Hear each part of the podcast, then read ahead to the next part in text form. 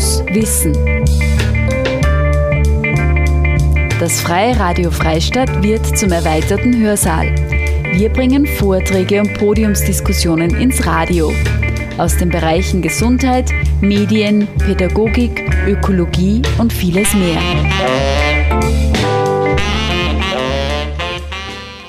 Die Zivilgesellschaft der Zukunft. Von der Akuthilfe in der Krise zur Triebfeder sozialer Innovation.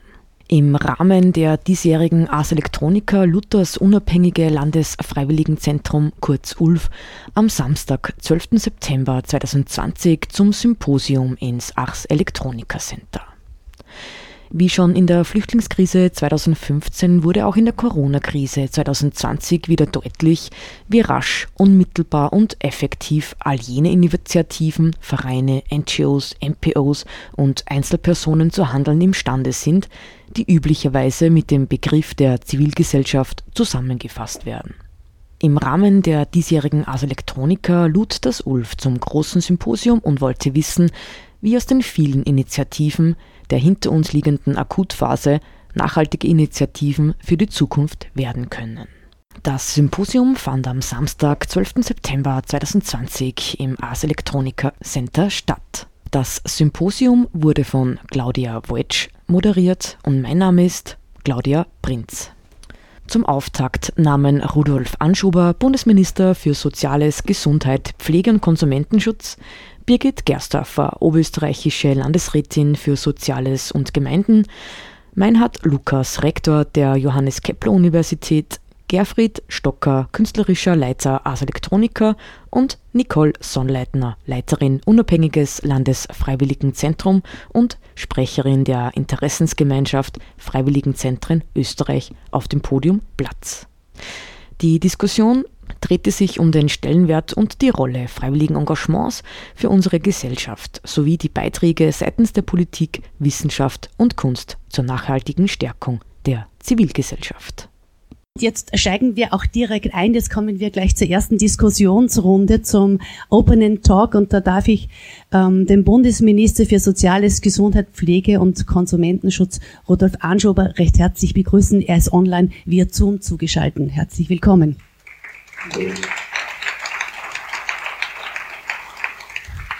Herzlich willkommen auch Soziallandesrätin Birgit Gersdorfer. Bitte schön. Den künstlerischen Leiter des Ars Electronica Gerfried Stocker.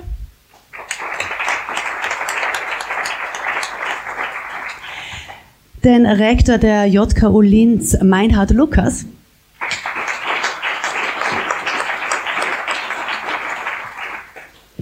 Und willkommen auch der Leiterin des ULF und Sprecherin der Interessensgemeinschaft der Freiwilligen Zentren Österreich, Nicole Sonnleitner.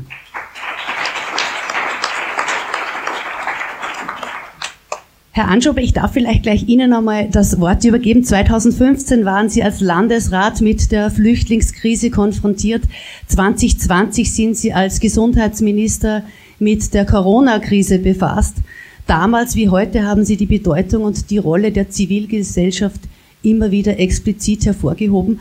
Warum? Oder anders gefragt auch, worin konkret sehen Sie als politischer Entscheidungsträger den unverzichtbaren Beitrag jetzt der sogenannten Zivilgesellschaft? Ja, hallo, schöne Grüße nach Linz.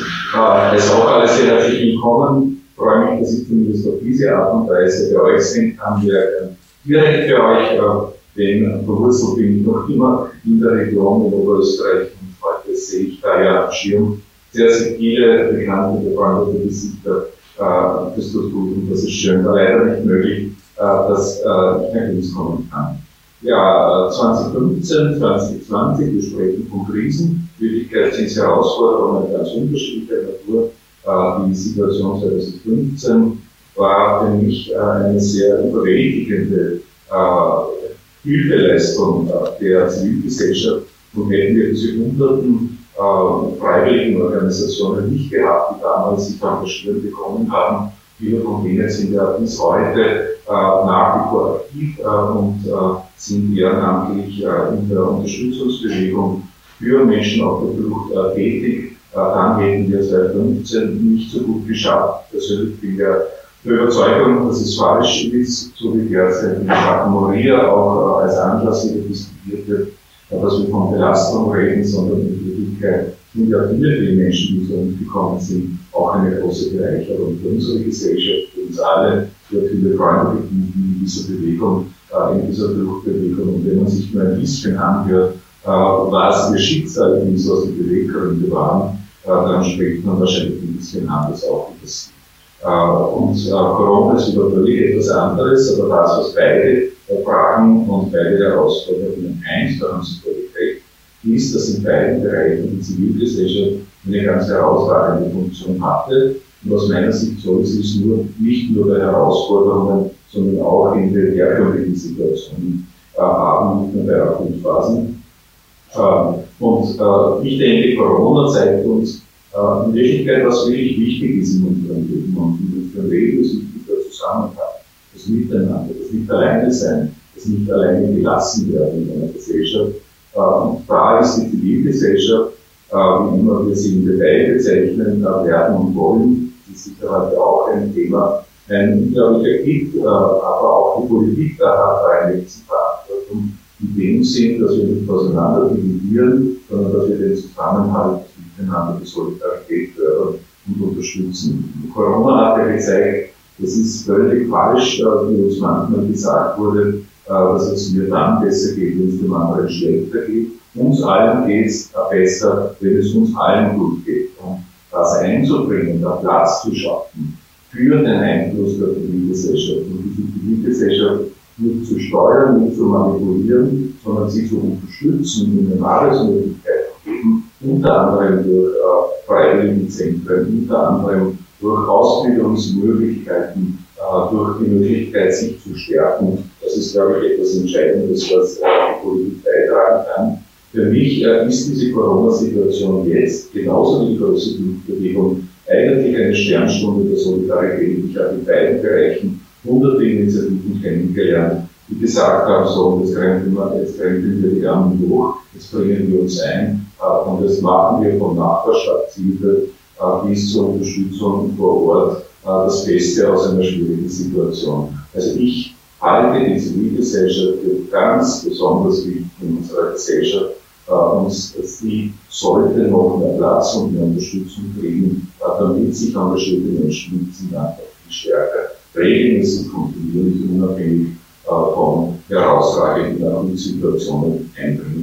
Äh, Frau Gerstorfer, auch wenn all die spontanen Initiativen kurzfristig sehr effizient funktionieren, um fortbestehen zu können, brauchen Sie ja Unterstützung. Die Bandbreite reicht da von Beratung über die laufenden Evaluierungen von Bedarfen und auch der Vermittlung zwischen Einzelpersonen, Initiativen und Vereinen, Institutionen und Behörden. Mit dem unabhängigen Landesfreiwilligenzentrum gibt es in Oberösterreich ein ganz spezielles Kompetenzzentrum, das genau da schon sehr gut umsetzt und österreichweit kann man, glaube ich, sagen, als Best Practice Beispiel jetzt angesehen werden kann. Wenn Sie jetzt als Soziallandesrätin so die vergangenen Monate Revue passieren lassen, wie bewerten Sie denn die Rolle, die das ULF da gespielt hat? Ja, einen schönen Vormittag darf ich wünschen. Danke auch. Das unabhängige Landesfreiwilligenzentrum ist schon ähm, seit vielen Jahren ein Kooperationspartner mit dem äh, Sozialressort und wir haben nicht nur während Corona, sondern auch schon davor das ULF kennengelernt als Organisation, die immer wieder neue Ideen hat und immer wieder auf die äh, Situation, die, die aktuelle Situation entsprechend reagiert und mit ähm, äh, verschiedensten Innovationen die Soziallandschaft bereichert hat. Und diese Tradition der Jahre vor Corona hat sie in diesen Monaten während Corona äh, haben sie sehr erfolgreich fortgesetzt und es sind einige Initiativen entstanden in dieser Zeit, die auf diese besondere Situation, in der jetzt die, Leben, äh, die, die Menschen leben müssen, auch entsprechend reagiert wird. Und ich habe da jetzt extra einen Zettel dabei, weil es so viele Initiativen sind, äh, die in dieser sehr kurzen Zeit entstanden sind, dass es mir wichtig ist, erstens nichts zu vergessen und zweitens, ich nicht auswendig lernen. Und da gibt's äh, eine App, die heißt Bleib daheim, Freiwillige gehen für dich. Da gibt's den Spallermichel, auch ein Erledigungsservice für die Regional Region äh, des Spallerhofes. Äh, da gibt's Alltagsfreude, ein Projekt, das das Engagement in den Alten- und Pflegeheimen ähm, auch in Corona-Zeiten äh, während des Lockdowns weitergeführt hat. Es gibt äh, die Erstellung eines Leitfadens, äh, Covid-19 und freiwilliges Engagement. Auch da gibt es einiges äh, zu ähm, beachten und zu bedenken. Es gibt eine Liste von Nachbarschaftsinitiativen, die sich gegründet, gegründet hat und auch damit äh, sichtbar gemacht wurden und äh, zur Verfügung stehen, wenn es notwendig ist. Es gibt ein Webinar für Freiwillige, äh, Telefongespräche äh, gegen Einsamkeit. Es gibt äh, ein Online-Austausch-Treffen, das sich entwickelt hat äh, zu Covid-19 für Nachbarschaftsinitiativen. Also eine ganze Latte von Aktivitäten, die speziell auf diese besondere Situation hier ähm, während äh, Corona Rücksicht nehmen und die sich speziellen Themen, die die Menschen beschäftigen, auch angemessen und äh, sehr professionell ähm, annehmen.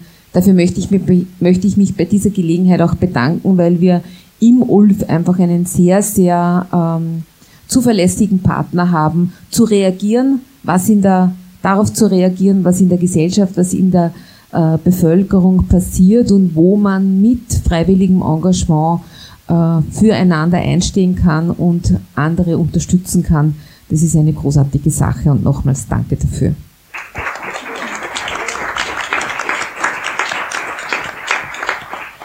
Wir haben heute ja auch Best Practice Beispiele dann hier, das heißt, die aus ihrem Leben, aus der Initiative, aus ihren Ideen und vor allem natürlich dann auch von der Verwirklichung schildern können, vielleicht uns alle auch ein wenig inspirieren können äh, in unserem Weitertun und auch in dem, äh, wie wir uns vielleicht sammeln und was wir noch beitragen können.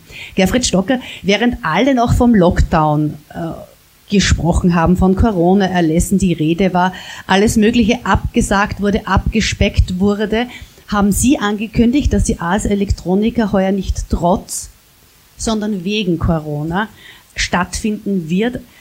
Ein Festival im Restart sozusagen haben Sie besprochen. Jetzt kennen Sie viele aus unverbesserlichen Optimisten. Es ist auch geglückt. Gestern war ein wunderbarer Start schon. Es ist durchaus schwierig, aber es ist schön, dass es stattfindet.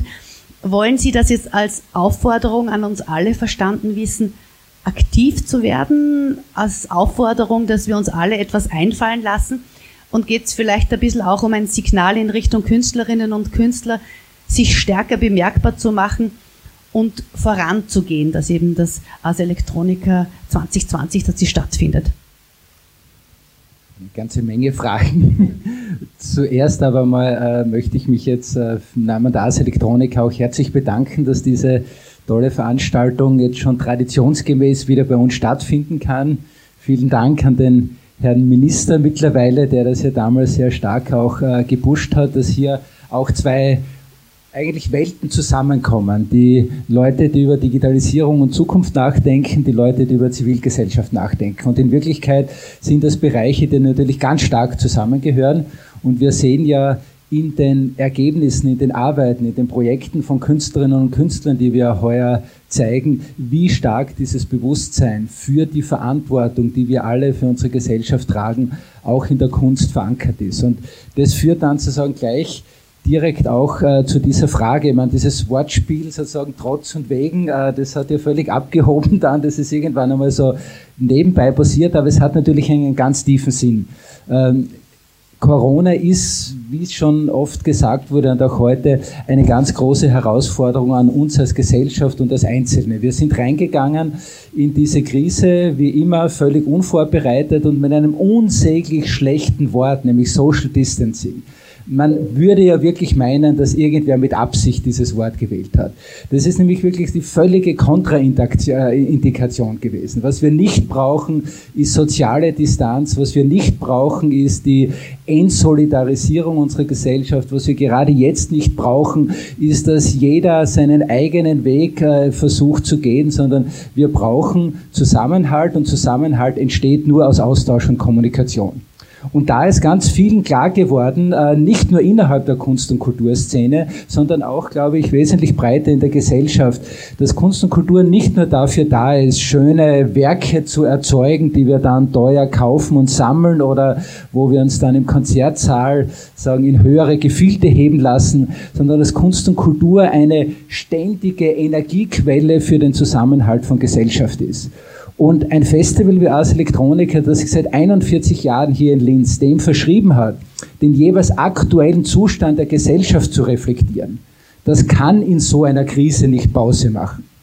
Dass es jetzt gelungen ist, das Festival in dieser Dimension, nämlich auch lokal zu veranstalten, was wir draußen am Campus der JKU haben, was hier in der Kunstuniversität im OK oder auch hier im AEC passiert, im Salzamt, nebenan bei der Stadtwerkstatt, das war eigentlich in dem Zeitpunkt überhaupt nicht absehbar. Wir haben gesagt, okay, was immer es ist, und wenn wir zwei, drei Leute zusammensitzen müssen und fünf Tage lang durchdiskutieren, das Festival muss stattfinden als Fanal, als Zeichen dafür, dass gerade Kunst und Kultur, und ich glaube auch für die Wissenschaft ist das ganz wichtig, ja davon lebt, dass wir im Austausch sind. Und nur wenn diese Bereiche im Austausch sind, im globalen Austausch, dann können sie auch diese Energie erzeugen, die unsere Gesellschaft braucht. Das ist nahezu explodiert, diese Idee. Wir hatten gedacht, dass vielleicht 40 bis 50, wenn es gut hergeht, Partner weltweit sich beteiligen würden an dem Festival. Die Zahlen habe ich schon oft referiert. Es sind jetzt 160, über 160 Partnerprojekte und Institutionen an 120 Orten dieser Welt. Und an all diesen Orten der Welt machen jetzt in den fünf Tagen Leute wie wir das Gleiche, wie wir da machen. Zusammenkommen in kleineren, größeren Gruppen, je nachdem, was gerade geht und vernetzen sich und tauschen sich aus. Und das ist eigentlich das, wo ich wieder sage, da hat Kunst und Kultur dann sozusagen sich wieder ganz in ihrer Kernrolle wiedergefunden. Und es ist durchaus euphorisierend und positiv stimmend, dass so eine Dynamik nach wie vor funktioniert und möglich ist. Ich möchte jetzt auch sagen von der Wissenschaft.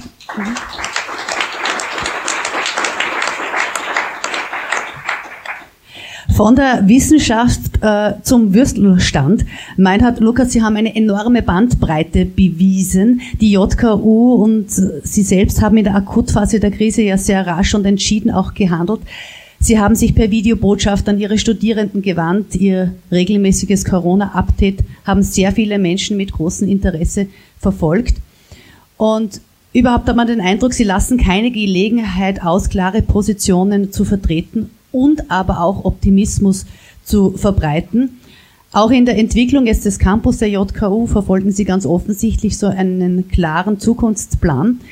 Welche Rolle spielt dabei jetzt die Zusammenarbeit mit Ars Electronica und auf welche Weise trägt diese Verbindung jetzt zwischen Wissenschaft und Kunst auch dazu bei, dass wir die ich sage mal, Resilienz der Gesellschaft stärken? Ja, äh, die Ars Electronica und, und, und die Hannes Kepler Universität kommen schon aus sehr unterschiedlichen Welten. Äh, wir sind eine ganz klassische Universität mit keiner Kunstfakultät.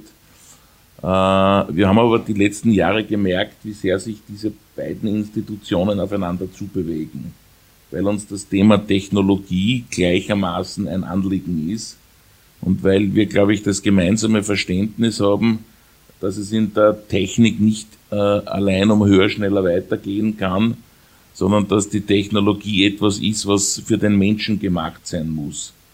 Und technologische Erfindungen, die können erdacht werden, die können aber auch durch schöpferische Akte gefunden werden. Und die Aufgabe von Universitäten ist natürlich genauso technologische Entwicklungen zu reflektieren und gegebenenfalls auch zu kritisieren. Und wir haben in, gerade im Laufe der letzten Jahre gemerkt, um wie viel bereichernder, wie viel bereichernder es ist, äh, wenn wir das auch in Interaktion mit künstlerischen Zugängen machen. Daher die Kooperation mit der Ars Electronica, daher auch äh, die Kooperation mit Kunstuniversitäten, zuletzt auch mit der äh, angewandten und glauben auch, dass das ein absolutes Zukunftsprojekt ist, auch was die geplante neue technische Universität betrifft. Ich bin ganz fest davon überzeugt, wenn am Standort Linz eine technische Universität entsteht, wie immer die dann wirklich heißen wird, dann muss das eine völlig andere technische Universität sein als das, was wir bisher kennen. Dabei kann man nicht unberücksichtigt lassen, was die Ars Electronica 41 Jahre an diesem Standort geleistet hat.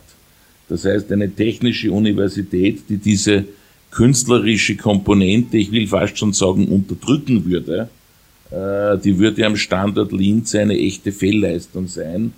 Und alles, was hier auch im Rahmen dieser Keplers-Gärten entstanden ist, auch die Kooperation unseres Technologieinstitutes LIT mit der Ars Electronica, hat einfach gezeigt, um wie viel äh, mehr man auch gewinnen kann in solchen Entdeckungsprozessen, wenn man hier zusammenarbeitet.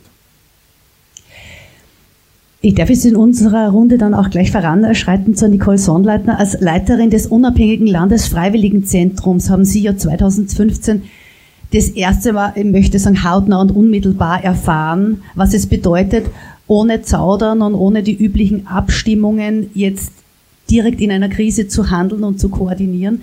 Ich habe damals quasi stündlich neue Bedarfe erhoben und neue Netzwerke genutzt, um sofort auch Lösungen zu finden. Ihr habt sogar die Büroräume damals kurzerhand umfunktioniert und als Notstrafstelle für geflüchtete Menschen zur Verfügung gestellt. Und diesen März ist es jetzt wieder ähnlich schnell gegangen. Fast über Nacht hat sich in Österreich ein Krisenbewusstsein unter Anführungszeichen eingestellt, ähm, die manche jetzt zu Hamsterkäufen getrieben haben, wie wir alle miterlebt haben, andere sofort zum Rückzug in die eigenen vier Wände bewegt hat. Ganz viele Menschen haben sich aber trotzdem, trotz der Ansteckungsgefahr, um die Nachbarn gekümmert, um Freunde, aber auch um ganz wildfremde Menschen. Wie war das jetzt für euch? Das heißt, wie haben Sie im Ulf den März erlebt? Was war damals los und wie war jetzt diese Rolle in dieser Akutphase? Ja, ich möchte mich zuerst einmal bedanken auch für die vielen wertschätzenden Worte auch vom eben, Minister Anschober, Soziallandesrätin, die uns ja wirklich schon sehr gut kennen und wo wir auch äh, eben 2015, 2016 sehr viel gemeinsam gemeistert haben. Äh, wir sind heuer eben am 12., 13. März war das im Büro gesessen, so quasi ein normaler Arbeitstag und dann haben wir alle mitbekommen, okay, es kommt der Lockdown. Ähm, in ziemlicher Unruhe, was passiert. Wir haben damals schon gewusst, es wird auch das passieren, dass sich wieder sehr, sehr viele Menschen melden werden, die hier unterstützen wollen, die tatkräftig diese Herausforderungen meistern wollen. Und wir haben ja viel lernen können aus dieser, also Krise ist immer trotzdem äh, ein sehr negatives Wort, aber aus dieser Fluchtbewegung damals, äh, wo es ja auch zuerst diese ähm, Versorgung von durchreisenden Flüchtlingen gegangen ist und wo wir aber dann gemerkt haben, okay, es gibt viele, die hier bleiben und es gilt auch hier, diese Menschen äh, in der Integration zu unterstützen. Und da war die Zivilgesellschaft und ist bis heute gefordert. Wir haben damals, also eben, wir haben wirklich äh, für obdachlose Flüchtlinge unsere Büroräume öffnen dürfen. Wir haben sehr viel gelernt aus dieser Zeit. Es waren, waren unglaubliche Herausforderungen. Und so haben wir dieses Mal im März eigentlich, äh, waren wir gewappnet und haben viel schneller reagieren können, weil wir einfach jetzt, ich mache das seit zwölf Jahren, gewusst haben, was kann die Rolle eines Freiwilligenzentrums sein. Wir haben gewusst, wir können alleine gar nichts machen. Wir brauchen erstens äh, diese vielen engagierten Menschen. Wir brauchen zweitens unbedingt unsere vielen Kooperationspartner und Partnerinnen. Äh, danke auch, dass viele heute gekommen sind und danke auch, dass wir das nur mit euch gemeinsam machen können. Das ULF könnte nichts bewegen, wenn wir quasi diese beiden Teile nicht hätten und da bemühen wir uns intensiv darum, diese Zusammenarbeit zu stärken. Und dann haben wir gewusst, okay, wir müssen dringend vernetzen und wir müssen dringend äh, für Wissenstransfer sorgen und Erfahrungsaustausch. Ja, das sehen wir mittlerweile als eine unserer zentralen Aufgaben. Das heißt, wir haben sofort begonnen zu recherchieren, wo gibt es Initiativen. Binnen Tagen waren in Oberösterreich, also alleine aufgrund unserer Recherchen, 250 Initiativen in ganz Oberösterreich, die verschiedenste Dinge übernommen haben. Von Erledigungsservice über Hundgasse gehen, über Konzerte vor äh, Heimen veranstalten, also wirklich eine riesen Bandbreite, das ist unglaublich. Und dann haben wir gewusst, okay, es geht auch darum, dass nicht alle das Rad neu erfinden, sondern sich gegenseitig stärken. Ja, das ist immer in unserem Bereich. Äh, wir müssen voneinander lernen, Synergien nutzen und uns gegenseitig motivieren. Und dann ist auch schnell diese Idee entstanden, okay, wir müssen für Austausch sorgen und haben wirklich auch so diese, diese Digitalisierungseffekte, sage ich mal, mir da immer bravourös gewehrt gegen Digitalisierung in unserem Bereich und die Situation war dann einfach so, wir haben müssen. Ja?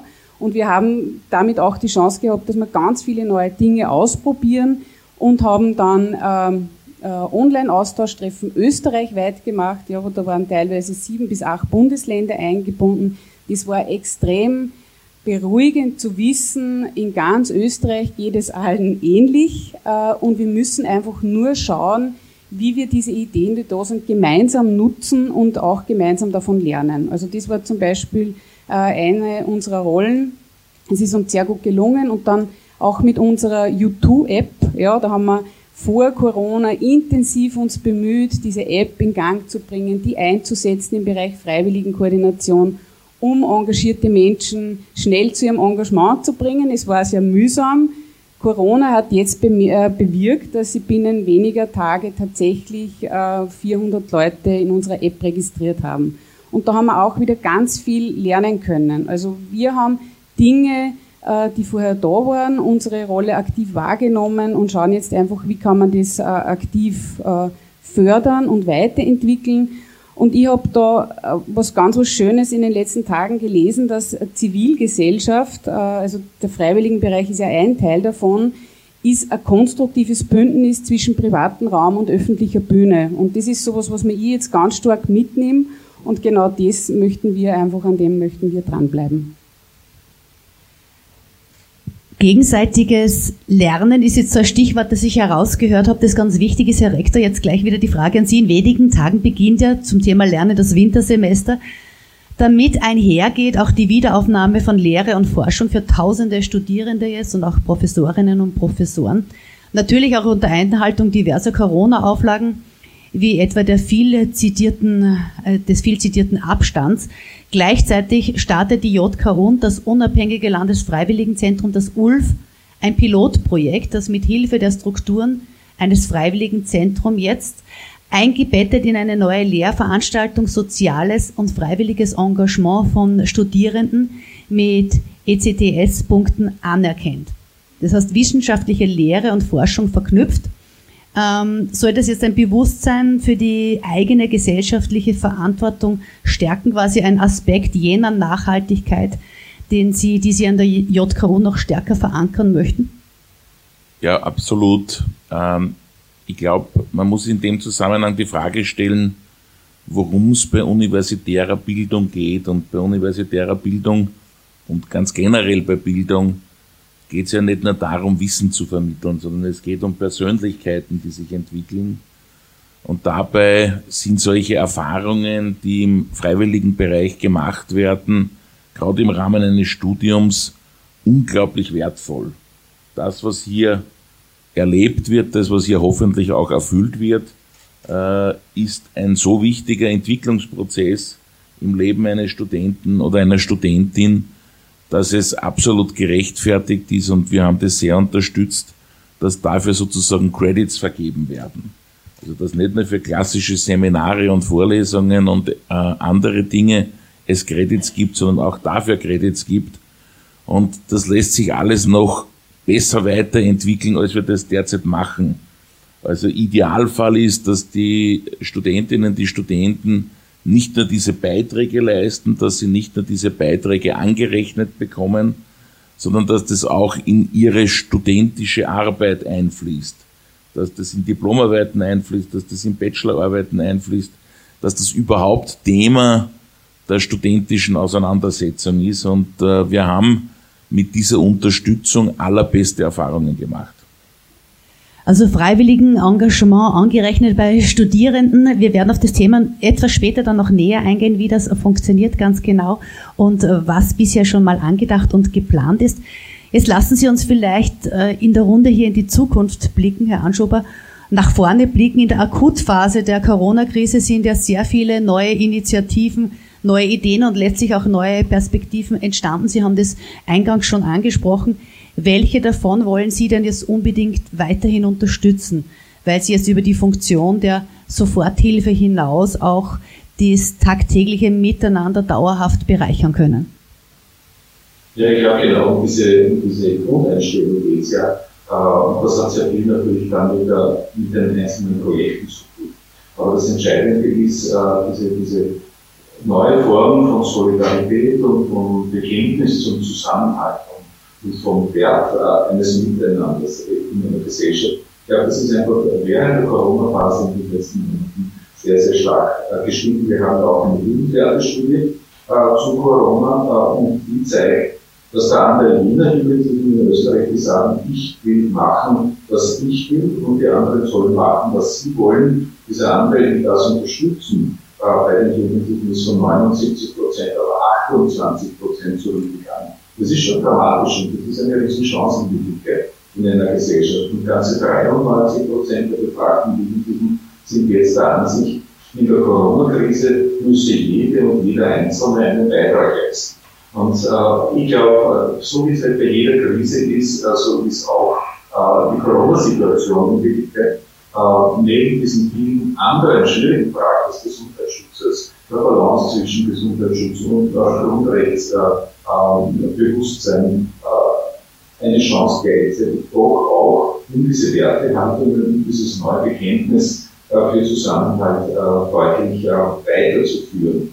Äh, das heißt, äh, das Zweite äh, für mich ist ja das Ulf so das Idealtypische, was ich so in meiner Arbeit ab 2015 kennengelernt habe, wie diese Stärkung funktionieren kann. Die Nicole hat das sehr schön formuliert. Das Ulf als ein Beispiel für ein Freiwilligenzentrum ist ganz besonders einen Modellcharakter kann nie alleine äh, die Dinge auf die Welt bringen, sondern die stärken, die bündeln, die unterstützen, äh, die sich beginnen zu engagieren und die ermutigen vor allem. Ich glaube, das Problem in unserer Gesellschaft ist es so oft und war bisher so oft, äh, dass Menschen, die eigentlich äh, sich engagieren wollen, oft entmutigt waren und das Gefühl hatten, okay, ich kann es wirklich einbringen. Äh, und genau darum geht es. Deswegen werden wir daran arbeiten, wie wir Freiwilligenzentren flächendeckend in ganz Österreich unterstützen können, ausbauen können. Und ich freue mich sehr darüber, wenn wir da mit dem MILF in den nächsten Wochen und Monaten wie hoch das war Zeit ist, dafür auch einen Dialog aufnehmen können, auch mit den vielen anderen Projekten, die sich in eine ähnliche Richtung wie das UNFA entwickeln.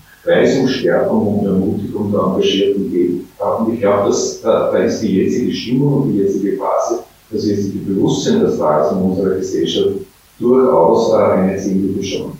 Und der letzte Punkt, ähm, der Gerhard Schotter hat formuliert, ich hoffe, wir haben das richtig aufgeschrieben, äh, Zusammenhalt entsteht durch Kommunikation.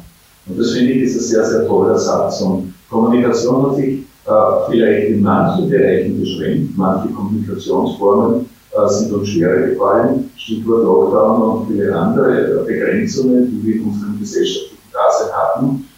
Und danke für den Hinweis, es geht nicht um Social Distancing, sondern es geht um räumliche Distanzierung. Äh, und genau das Gegenteil als, als Social Distancing wollen wir in unserer Gesellschaft.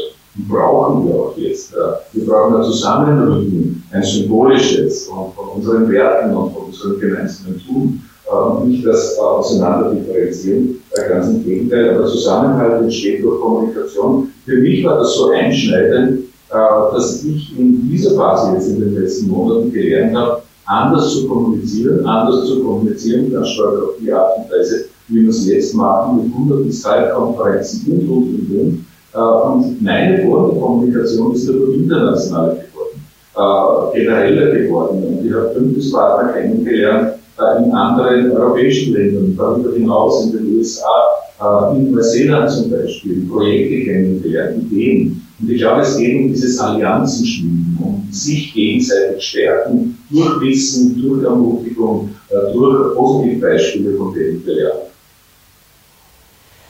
Ja, dieses Zusammenrücken, das Kommunizieren, äh, das Allianzen schmieden, ganz wichtig auch für die Zukunft. Natürlich auch das Bündeln aller freiwilligen Arbeit in ganz Österreich. Und da ist es ja gut, dass das Ulf schon so eine Vorarbeit geleistet hat, dass man das da dann auch perfekt bündeln kann. Frau Gersdorfer, angesichts der jüngsten Erfahrungen als auch jetzt mit Blick auf die Herausforderungen, die da noch kommen, weil wir ja beim Zukunftsthema sind. Welche Schwerpunktangebote des ULF sollen jetzt weiter ausgebaut werden? Das heißt, oder was braucht es vielleicht noch zusätzlich? Ja, die Schwerpunktangebote des ULF haben sich, glaube ich, in, der Letz-, in den letzten Jahren, also ich glaube eigentlich seit Beginn immer sehr stark an den Veränderungen in den, an der Gesellschaft orientiert und daher möchte ich jetzt nicht sagen, das oder das wäre das Projekt, das man unbedingt ganz besonders verfolgen muss, sondern wie wir sehen, ist die Gesellschaft sehr beweglich. Äh, es passieren Dinge, die man nicht erwartet und auf Basis dessen braucht es auch die Flexibilität in der freiwilligen Arbeit, in der sozialen Interaktion, äh, die das Ulf immer an den, äh, an den Tag gelegt hat und mit Sicherheit auch an den Tag legen wird. Und wenn man draufkommt, dass es ein Angebot, das das Ulf macht, ganz besonders braucht oder nicht mehr braucht, dann bin ich sicher, dass das Ulf darauf reagieren wird und äh, wieder hineinhört in die Gesellschaft, hineinhört zu den Menschen und sagt, okay, das äh, packen wir jetzt an, so wie es ich in den letzten Jahren gewohnt war. Da verlasse ich mich auf das Ulf und auf die Kompetenz des Ulf und daher gebe ich hier keinen Ratschlag, ganz einfach. Aber ich darf etwas ankündigen, dass wir gemeinsam uns vorgenommen haben, nämlich ähm, es wird einen ersten Landespreis geben für zivilgesellschaftliches Engagement. Der wird im Herbst äh, ausgeschrieben werden, wird auch sehr stark natürlich begleitet äh, durch das ULF und bei der nächsten Landesfreiwilligen Messe im nächsten Jahr, wann immer und wie genau sie immer auch stattfinden wird, werden wir diese Preisträgerinnen und Preisträger kennenlernen, die vielleicht einen Beitrag geleistet haben zu neuen Projekten, die bedarfsgerecht im Bereich der freiwilligen Arbeit für bestimmte äh, Personengruppen, für bestimmte Regionen zur Verfügung gestellt wurden. Und äh, ich erlaube mir jetzt vielleicht auch noch einen kleinen tagesaktuellen ähm, Zusatz zu machen. Vielleicht haben wir dann auch ein Projekt dabei, wo sich eine Gruppe von Menschen ganz besonders intensiv um eine flüchtende Gruppe aus Moria gekümmert hat, weil wir wissen, dass wir das jetzt schon können und dass es bei einer gesteuerten ähm, Migration von Flüchtenden nach Österreich kein Problem gibt, in unserer Gesellschaft die auch aufzunehmen. Dankeschön.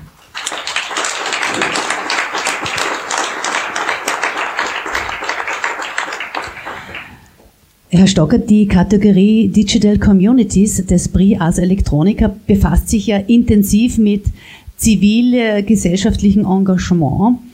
Wie sehen Sie denn die Beziehung zwischen Technologie bzw. Digitalisierung und Zivilgesellschaft? Also jetzt gerade am Beispiel der diesjährigen Preisträger der Hongkonger Protestbewegung. Das heißt, was braucht es vielleicht auch hier in Österreich und Europa, damit neue Technologien die Zivilgesellschaft dann auch stärken können und nicht schwächen. Ich glaube, wir haben ja beide Dinge sehr stark gesehen jetzt. Äh, das Digitale, die digitale Welt oder wie man mal dazu sagt, ist längst nicht nur mehr eine Technologie, eine Infrastruktur, ein Werkzeug für die Forscher oder die Industrie, sondern sie ist ein Lebensraum geworden. Allein, wenn man sich anschaut, wie viel Zeit wir darin verbringen und wie viel mehr Zeit wir alle seit äh, dem Beginn äh, der Corona-Krise in dieser digitalen Welt verbringen. Das heißt, da sind wir auf der Seite, dass die Zivilgesellschaft in der digitalen Welt sich auch entfalten muss, weil die digitale Welt eben nicht nur nach den Spielregeln der kommerziell orientierten Konzerne funktionieren kann, sondern wenn es ein Lebensraum ist, dann muss es dort Öffentlichkeit geben und dann müssen sozusagen die Spielregeln der Öffentlichkeit dort auch rein. Das ist ein ganz entscheidender Punkt, denn damit können wir die Potenziale dieser digitalen Welt so weiterentwickeln, dass wir sie dann wiederum für die Stärkung der Zivilgesellschaft einsetzen können. Und da muss man halt, so wie es euch gegangen ist, auch sozusagen über den Schatten springen und äh, diese noch immer, und ich glaube durchaus zu Recht, äh, bestehende Angst, Furcht oder das Unwohlsein mit diesen ganzen digitalen Dingen einfach auch überspringen. Zum einen ist es eine ganz große Herausforderung jetzt für die Forscher, die Wissenschaftler, die Entwickler, Designer, diese Welt, diese Technologie endlich an uns anzupassen. Und ich glaube, da ist eine ganz eine, tolle Geschichte, dass die Gesellschaft jetzt auch merkt, äh, sie kann das einsetzen und da andere Forderungen stellen wird. Und was man sieht an Projekten wie eben in Hongkong, und das ist ja gewissermaßen nur die, die Spitze des Eisbergs, denn ganz egal, wo man jetzt hinschaut in der Welt, wo es zu Widerstand kommt, wo Menschen, und es muss nicht immer nur sozusagen dieser ganz dramatische Widerstand, was sozusagen schon um, um den, den Kampf ums letzte Hemd geht, dass es dann endlich sozusagen in den Medien breitgetreten wird, sondern es gibt ganz, ganz viele Initiativen, dieses Habak-Movement aus dem Libanon, die äh, einen zweiten Preis bekommen haben, wo sich ganz unspektakulär Menschen einfach über die Social Media organisieren und landwirtschaftliche Prozesse und Nutzung von leerstehenden Flächen für sagen, private Landwirtschaft anfangen zu organisieren. Und das zeigt ja dieses unheimliche Spektrum und es zeigt natürlich gerade da, das eine ist ein Werkzeug und das ist nur so gut, wie es von den Menschen eingesetzt wird. Das heißt aber, digital und im Herzen zusammenrücken widerspricht sich Ihrer Meinung nach nicht? Im Grunde genommen überhaupt nicht. Das, äh, was wir einfach äh, sagen, nicht verwechseln dürfen. Das Digitale, weil es nach wie vor sehr technologisch geprägt ist, hat natürlich so bestimmte eigene Gesetzmäßigkeiten und so. Aber das heißt ja noch lange nicht, dass deswegen all die Regeln, die Selbstverständlichkeiten des menschlichen Zusammenlebens dann dort plötzlich aufgehoben sein sollen. Ne? Das ist sozusagen leider ein Vakuum, in das die kommerziellen Konzerne natürlich ganz schnell reingegangen sind und wo wir jetzt als Gesellschaft Aufholbedürfnis haben. Aber wir sind jetzt in einer Situation, in der uns eh nichts anderes übrig bleibt. Also machen wir das Beste daraus. Und wenn es uns gelingt, diese Krise, zum Beispiel im Schulsystem oder auch in der Koordination von Freiwilligenhilfe oder ganz besonders auch im Bereich Arbeitsmarkt, wo Sie ja eh sehr viel Kompetenz auch einbringen in das. Ne? Das sind ja enorme Veränderungen. Wir haben Unmengen von Menschen, die jetzt in diese Homeoffice-Situation gedrängt werden oder sich auch freiwillig dorthin äh, begeben, weil es ja auch Vorteile hat. Das ist eine völlig neue Herausforderung auch, wieder mit entsprechender gesellschaftlicher und sozialer Verantwortung. Und nicht nur aus rein kommerziellem Interesse, weil die Firmen sich dann Strom, äh, Toilettenpapier und Wasser sparen, wenn die Leute das alles zu Hause machen. Da ist so eine riesige Baustelle.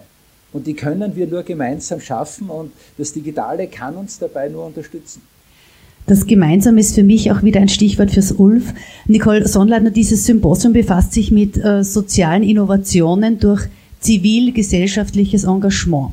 Das heißt, in welchen Ansätzen sehen Sie jetzt zurzeit die größten Potenziale? Also nicht nur, weil sie Neues und vielversprechend sind, sondern weil sie auch echte Bedarfe adressieren. Das heißt, an welche Initiativen und Themen möchten Sie jetzt direkt beim ULF noch dranbleiben? Also erstes, als erstes muss ich mich bedanken, auch bei Soziallandesrätin Birgit Gersdorfer. Wir haben offenbar da einen, einen sehr, sehr großen Vertrauensvorschuss. Es war harte Arbeit in den zwölf Jahren, das muss ich zugeben, aber dass wir wirklich hier das Vertrauen von vielen Seiten haben, dass wir eben Bedarfe, Bedürfnisse in diesem Bereich aufgreifen. Und wie schon erwähnt ist, können wir nur gemeinsam mit, mit ganz, ganz vielen Partnern und Partnerinnen entwickeln, umsetzen, erarbeiten. Und äh, es haben sich schon für uns einige Dinge gezeigt, äh, wo wir das Gefühl haben, da müssen wir dranbleiben. Für mich, mich hat sehr nachdenklich gemacht, ähm, es haben sich ganz, ganz viele Menschen gemeldet zu dieses Thema soziale Isolation, Vereinsam, äh, Vereinsamung im Alter, auch Digitalisierung, das waren viele, viele Themen, die vorher schon da waren, mit denen wir uns auch im freiwilligen Bereich zum Teil schon sehr intensiv beschäftigt haben, vor allem wie kann man Vereinsamung im Alter entgegenwirken nur jetzt äh, mit Corona, mit diesem Lockdown ist einfach vieles ans Licht gekommen, äh, ist medial äh, quasi aufbereitet worden und es hat da so eine, eine, direkte Betroffenheit der Menschen gegeben für Themen, die es vorher schon gegeben hat und wo wir uns natürlich, wie alle ganz sicher sind, auch wenn diese Akutphase von Corona oder in, in dieser Welt, wo wir dann mit Corona leben, die sind nachher da. Und deswegen, das sind so zentrale Themen in unserer Gesellschaft, denen wollen und müssen wir uns widmen. Und wir haben eben jetzt die Chance, dass ganz viel zündende Ideen, ganz viel Energie eben aus der Zivilgesellschaft da ist. Und deswegen haben wir das Gefühl und deswegen haben wir uns auch für dieses Symposium entschieden, auch wenn alles sehr schwierig in der Vorbereitung war, das umzusetzen. Weil ich finde, man darf diese Energie jetzt nicht irgendwie äh, man, man darf nicht darauf hoffen, dass das dann äh, vorbei ist und dann schaut man wieder und wartet im schlimmsten Fall auf die nächste Krise, sondern man muss jetzt an dem arbeiten. Und das haben wir uns wieder zum Ziel gemacht und eben das sind Themen Vereinsamung. Es geht auch darum, wie erreicht man Kindern aus bildungsfernen Familien, wie können hier Freiwillige unterstützen. Also gibt es eine ganze Bandbreite an Themen. Die wollen wir uns aber auch nicht alleine anschauen, sondern eben bedürfnis- und bedarfsorientiert umsetzen. Und für uns ist natürlich, also dass ich da heute auch äh, mit diesen Personen am Podium sitzen darf oder auch die gemeinsam diese Veranstaltung organisieren darf, ist natürlich schon wirklich äh, ja auch eine sehr ehrenvolle Aufgabe, weil wir als ULF, wir sind eine sehr, sehr kleine Institution. Wir haben zu zweit begonnen vor zwölf Jahren und haben jetzt, äh, sind jetzt zehn Personen und dürfen jetzt quasi auch mit, mit großen Partnern, Partnerinnen zusammenarbeiten. Das ist für, schon, für uns schon wirklich eine große Herausforderung, aber auch natürlich äh, sehr motivierend. Und äh, auch, dass wir so Projekte wie dieses Service Learning, das wir ja auch äh, mit der Pädagogischen Hochschule der Diözese seit 2014 erproben dürfen. Also, dass wir solche Partner, Partnerinnen haben, die mit uns gemeinsam an so zukunftsweisenden Themen arbeiten, ist einfach eine unglaubliche Chance. Und wir müssen jetzt nur schauen, wo fokussieren wir uns, damit wir diese Dinge wirklich gut und zukunftsfähig machen können. Und ich glaube, ich darf auch sagen, natürlich nach zwölf Jahren würde ich das Licht gar nicht so unter den Scheffel stellen. Das heißt, ihr gehört auch zu den Besten jetzt in ganz Österreich und ihr habt euch auch sehr viel erarbeitet und somit können alle nur froh sein. Ich sehe den Daumen nach oben jetzt gerade aus Wien. Äh, können alle froh sein, dass es so eine Institution wie das ULF gibt und dass schon so viel Erfahrung da ist, auf die dann ganz Österreich auch zurückgreifen kann.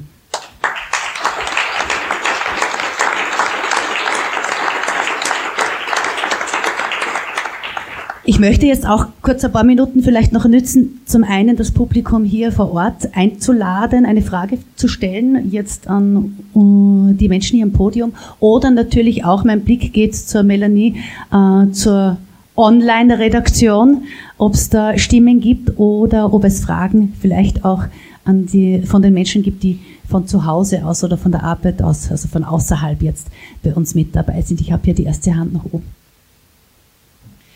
Ähm, für die Maßnahme darf ich Ihnen das auch sagen, die Menschen bekommen hier ein Mikrofon von uns. Dieses Mikrofon wird im Anschluss an die Frage dann sofort natürlich wieder desinfiziert und ausgetauscht gegen das nächste, nur damit Sie da Bescheid wissen. Bitte schön. Also für kurz- und, und mittelfristig äh, äh, finde ich das äh, soziale Engagement äh, wesentlich. Die Frage ist, wie finden wir äh, die innere Einheit oder die solidarische äh, Basis für äh, eine Vielfalt, äh, die wir alle haben in, in Fähigkeiten und Talenten, wo die Vielfalt nicht in Gegeneinander mündet, sondern im Miteinander für alle. Und die zweite Frage für längerfristig, das geht vielleicht hier ein bisschen zu weit, aber ist mir trotzdem wichtig. Wie finden wir eine Finanzsystembasis, die uns nicht dazu zwingt, die Menschen und Natur auszubeuten, sondern für ein gutes Miteinander sorgt. Die zweite Frage ist natürlich eine globale Herausforderung, wo ich jetzt, glaube ich, äh, ich weiß nicht, ob Sie darauf eingehen möchten. Jetzt die Frage gebe ich ja mal weiter. Ähm, vielleicht nach Wien, Herr Anschober, oder auch die, ersten, äh, die erste Frage gleich dazu. Das heißt, das Miteinander, wie können wir all unsere Ressourcen nützen? Ja, sehr eine, eine Gesamtfrage eigentlich die unsere bisherige Diskussion äh, durchaus zusammenfasst. Äh, ich denke mal, äh, es ist ja so, dass äh, das Grundanliegen vom politischen Engagement ist, dass man die Zukunft oder das Frau die Zukunft äh, möglichst positiv beeinflussen und gestalten. Und da gibt es unterschiedliche Ansätze. Es geht vom Finanzsystem äh, bis zu unserer Kommunikation, zu unserem Miteinander, äh, von der Frage Fairness äh, in der sozialen Ebene bis hin zu den ganz großen Zukunftsherausforderungen, etwa auch im ökologischen Bereich der Klimakrise und vieles andere mehr. Äh, und äh, mein Credo ist ganz einfach, und das hört sich vielleicht eigenartig an, wenn ich das sage in meiner jetzigen Funktion, aber mein Credo ist, äh, diese großen Zukunftsfragen nicht nur der traditionellen Politik zu überlassen, Die traditionelle Politik braucht Menschen, die innovativ sind, die bestimmte Erfahrungen haben, die sich Kompetenzen aufgebaut. Und die müssen sich einbringen und die müssen die Chance haben, sich einzubringen. Ich glaube, das ist das Wechselspiel. Und so Institutionen wie das ULF ist für mich so ein eine Brücke in dieser Gesellschaft äh, zwischen diesen Bereichen und zwischen diesen Welten, äh, die da sind. Und, und deswegen, deswegen ist es so wichtig, dass wir miteinander reden, dass wir den Dialog miteinander führen, äh, denn, äh, wie gesagt, die Herausforderungen sind so spannend, auch die genannten vom Fragensteller, sind so spannend und so groß, die lassen sich auch nicht, keine Ahnung, in einer Region wie, wie, Oberösterreich oder in einem Land wie Österreich lösen da müssen wir international mit vielen spannenden Ideen, mit ganz teilweise verrückten Bündnissen, die man, an die man bisher nicht gedacht hat, herangehen. Und, und nur dann, wenn wir diese äh, manchmal ein bisschen verstarrten Strukturen auch im politischen Alltag aufbrechen äh, und äh, miteinander neue Allianzen und Bündnisse bilden, nur dann werden wir diese Zukunftsgestaltung eine positive Art und hinbringen. Und mein Appell, lasst uns da in der traditionellen Politik nicht alleine wir brauchen euch, wir brauchen die Impulsgeber, wir brauchen die kritischen Geister, wir brauchen die Innovation. Äh, und deswegen der Appell, sich einzubringen, dran zu bleiben und diese, ich hoffe, sich zunehmend öffnenden Türen in der etablierten, in der traditionellen Politik zu benutzen, um sich einzubringen. Also die engagierten Bürgerinnen, kurzum wiederum uns, die Zivilgesellschaft. Jetzt schaue ich mal genau zur Online, zur Melanie. Ja, genau. Wir haben eine Frage aus Kärnten bekommen, eigentlich an den Herrn Minister. Vielleicht kann die Nicole da auch helfen. Und zwar, die möchten äh, in Kärnten auch so eine Art Freiwilligenzentrum aufbauen anhand des ULF, also anhand dieses Beispiels vom ULF. Und zwar, an wen man sich da am besten wenden könnte. Die Frage ist an den Herrn Minister, aber vielleicht. Ich glaube, dass das, äh, dass das die Nicole viel besser beantworten kann. Also ich weiß jemanden, die Frau Soziallandesrätin Brettner wäre da geeignet dafür und der Herr Minister auch. naja, äh, ich bin da immer für zwei Bereiche. Nämlich einerseits vom Ministerium unterstützen wir ja genau diesen Ausbau und Aufbau. Äh, ein Teil unserer Arbeit äh, im Ministerium ist ja, wir können wir Modelle wie das in die Breite bringen, schauen, dass es auch in anderen Bundesländern ähnliche Modelle gibt. Das muss nicht immer gleich ausschauen aber es muss das eine ähnliche Funktion haben.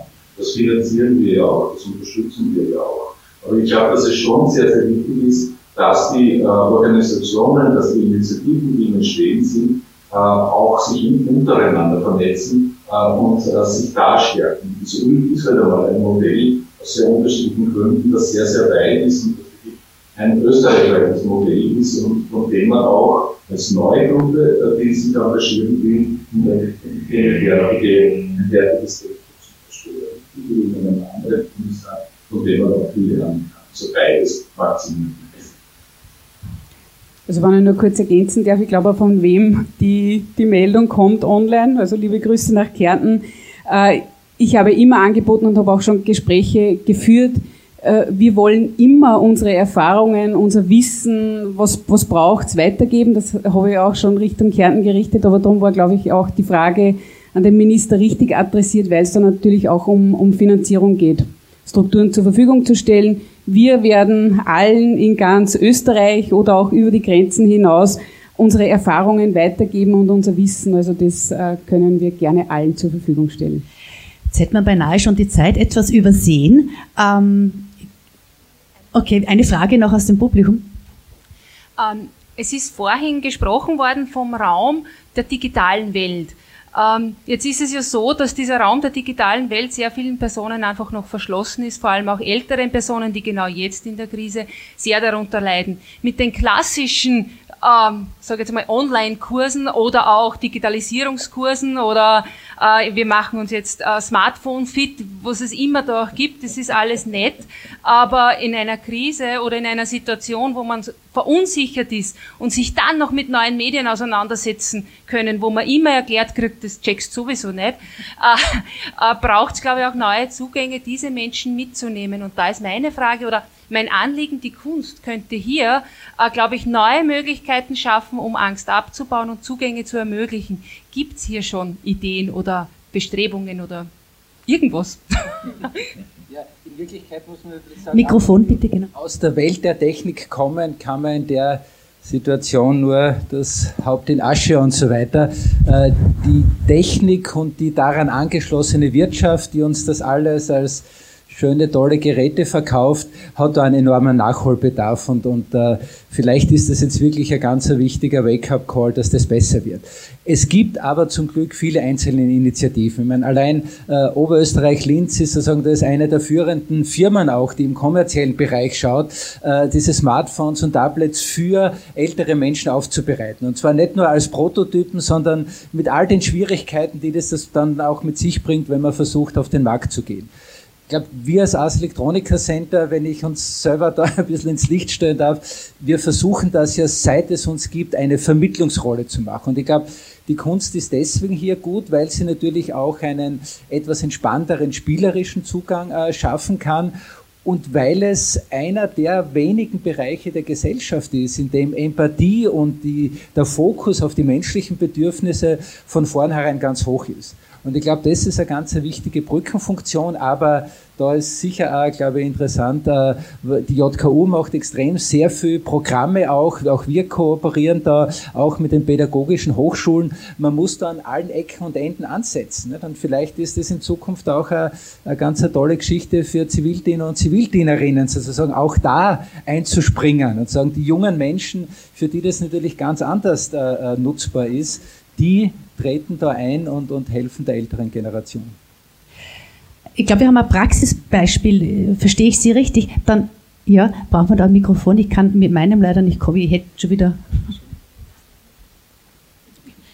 Ja, mein, mein, Name ist Maria Hofstadler und ich komme von selber Oberösterreich, selbstständig und aktiv im Alter.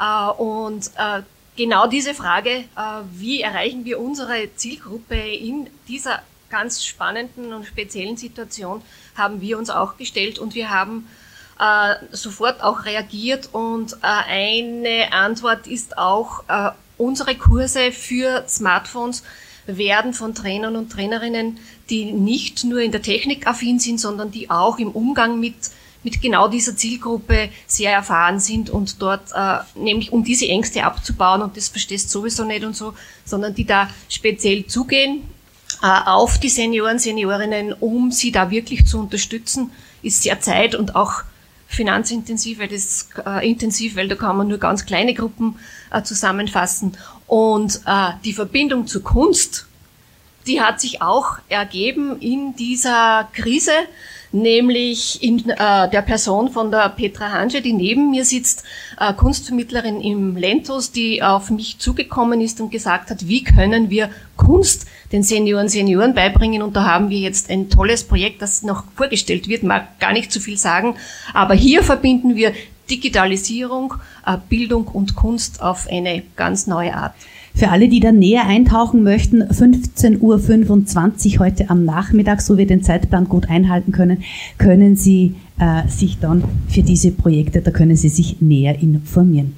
Jetzt darf ich als Abschluss noch die Nicole Sonnleitner bitten, am Nachmittag oder bis zum Nachmittag werden wir ja eine ganze Reihe von Vorträgen und Präsentationen und Diskussionen hier noch haben. Braucht es Ihrer Meinung nach jetzt ein jährliches Format wie dieses, das ist explizit auf zivilgesellschaftliches Engagement eingeht, darauf fokussiert ist.